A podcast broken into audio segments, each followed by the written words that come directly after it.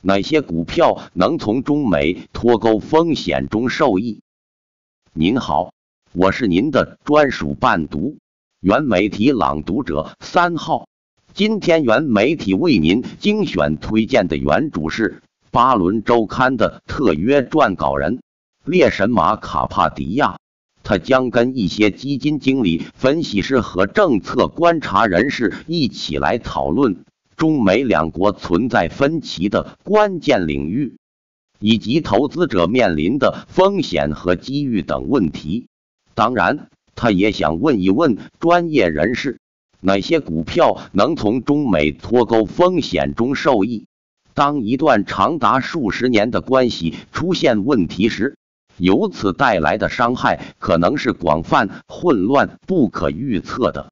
在中美两国之间紧张关系不断升级之际，投资者和企业必须做好准备，应对随之而来的长期且持久的连锁反应。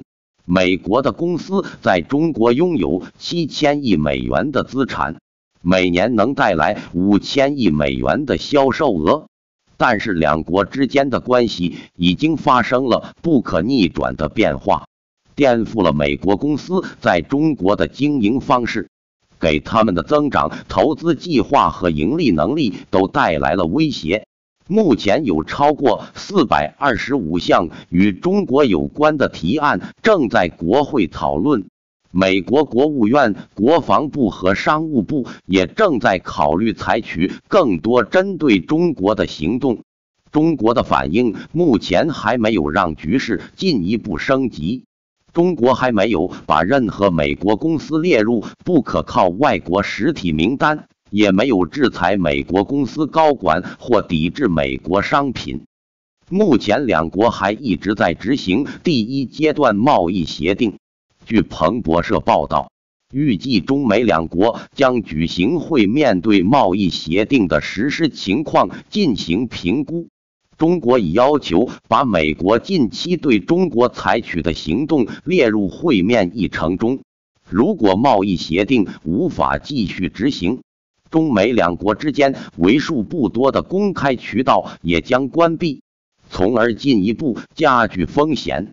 美国战略与国际问题研究中心弗里曼中国研究项目主任裘德·布兰切特说：“企业和投资者必须开始创建一个新的框架，以便在新环境中获利。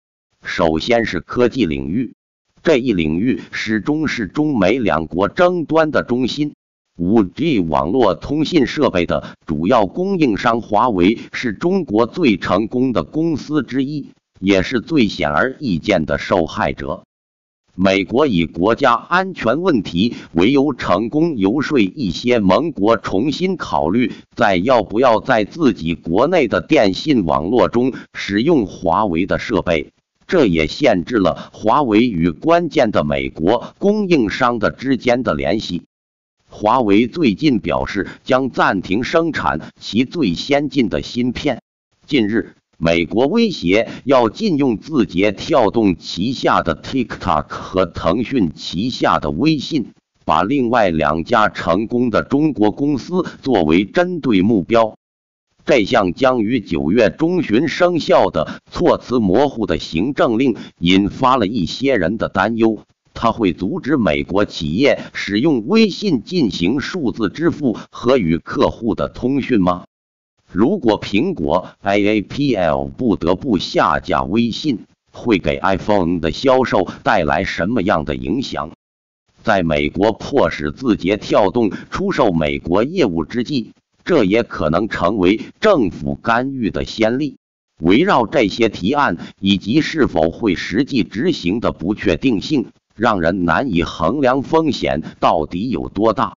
德意志银行全球科技板块策略师阿皮季特瓦利亚估计，如果科技冷战全面爆发，全球信息和通信技术行业可能会在短短五年内蒙受三点五万亿美元的损失。这一保守估计还没有包括抵制和签证限制等随之而来的措施带来的影响。瓦利亚的估计包括了产品禁令和出口限制造成的四千亿美元的损失，相当于科技行业从中国消费者那里获得的收入的一半左右。他的估计还包括在其他地方重建供应链带来的成本，以及当前科技生态系统被一分为二后产生的支出。科技生态系统被一分为二后，企业将不得不遵守双重标准，并创建并行系统。科技公司一直在极力提醒决策者的提案和做法可能造成的成本。《华尔街日报》看到的一份报告显示，芯片制造商高通 （QCOM） 最近警告称，美国针对华为的出口禁令可能会导致高通每年有八十亿美元的销售额会流向高通的外国竞争对手。瓦利亚称，由于美国的目标是实现技术霸主的地位。目前股市，尤其是处于科技战前线的半导体板块，无视可能出现的风险。eShares PHLX Semiconductor ETF 今年迄今为止上涨了百分之十九。如果中国和美国的产品使用的技术互不兼容，那么苹果等美国科技巨头的高估值也将更加站不住脚。苹果大部分产品的供应链在中国，百分之十五的销售额来自中国市场。这是一些基金经理在中国国内寻找潜在赢家的原因之一。Calamos Global 首席投资官尼克尼佐勒克说：“中国一些本土公司的知名度正在提升，在中国把发展重心转向国内之际。”这些公司将受益。尼佐勒克持有金蝶国际零二六八、泛威网络六零三零三九和恒生电子六零零五七零的股票。竞争往往需要防御，这也是大多数分析人士预计中美两国政府在技术上的支出将大幅增加的一个原因。瓦利亚预计，网络安全和人工智能公司将从中受益。瓦利亚称，在中美关系紧张时期，有两家网络安全公司的表现好于大盘，他们分别是 Fortinet 和 Palo Alto Networks。其次是供应链回流问题，在疫情蔓延期间。美国在获得防护设备和原料药方面遇到困难，过于依赖外国供应链成为人们关注的焦点，助长了有关把关键设备制造带回美国的呼声。再加上美国现在有三千万人失业，国会显然会很乐意通过拨款和税收激励措施促进回流。这可能会加速已经酝酿多年的供应链多样化的趋势，但基金经理以成本、基础设施缺乏和人才匮乏为由，怀疑美国能否放弃在中国存在了几十年的供应链，在其他地方重建供应链。瑞银全球财富管理的马克·海菲尔称，在美国公司把部分生产带回国内之际。一个可能的受益者是自动化和机器人公司，这些公司可以帮助美国公司削减成本。投资者可以通过 Robo Global Robotics and Automation ETF 投资这类公司。重建供应链可能会损害美国大型跨国公司的利润率。这些公司也最有可能面临中国的反制措施，比如过去中国曾采取过的抵制措施。这也是比起耐克、NKE 等美国公司，Calamos Global 的尼佐勒克更看好李宁、二三三幺等中国本土公司的原因之一。再次是金融脱钩方面。美国政府正在考虑采取一些措施，减少与中国在金融领域的联系，同时限制中国获得美国资本的途径。美国外国投资委员会已经加强了对来自中国的投资的审查。中国也可能通过同样的程序对美国公司在中国的投资进行审查。布兰切特称，美国已经采取的一系列限制交易的制裁措施，实际上也是一种金融脱钩。白宫还计划让不符合美国审计要求的在美上市中国公司摘牌，以解决长期存在的透明度的问题。但从美国证券交易委员会近期举行的听证会来看，要实施这一措施面临一些挑战。几家大型美国投资机构告诉 SEC。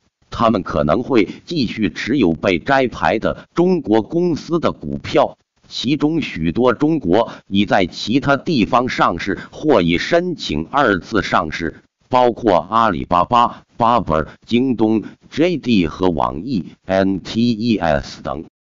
基金经理称，他们可以相对容易的把这些公司在美国上市的股票换成在香港上市的股票。而且会把摘牌带来的压力看作是买入阿里巴巴和网易等增长强劲的公司的股票的机会。随着时间的推移，未能投资于这些中国巨头的中国投资者，或许能够持有这些公司在亚洲交易的股票，进而可能推高这些公司的估值。白宫的提议还意味着。持有面临摘牌威胁的中国公司股票的共同基金可能会背负违反受托人义务的责任。提议还暗示，针对指数提供商在其指数中内入了哪些公司的审查将更加严格，但基金经理们认为这种可能性很小。然而，也不能排除这种可能性。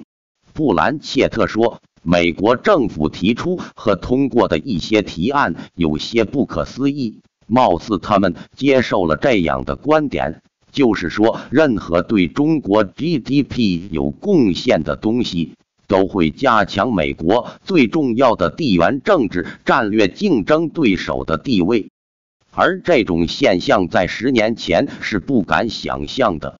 好了，今天的伴读就到这里。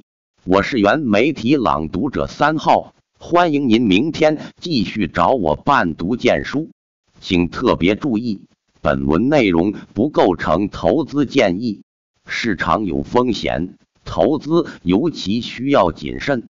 也欢迎大家订阅巴伦周刊。查理芒格说过，他读了五零年的巴伦周刊，从中找到了一个投资机会，赚了八千万美元。同时，您也可以在脸书上找到我们的书友会，脸书群组原主书友会，或者在电报群里遇上风格各异的有趣之人，电报群原主书友会。祝您晚安，做个好梦。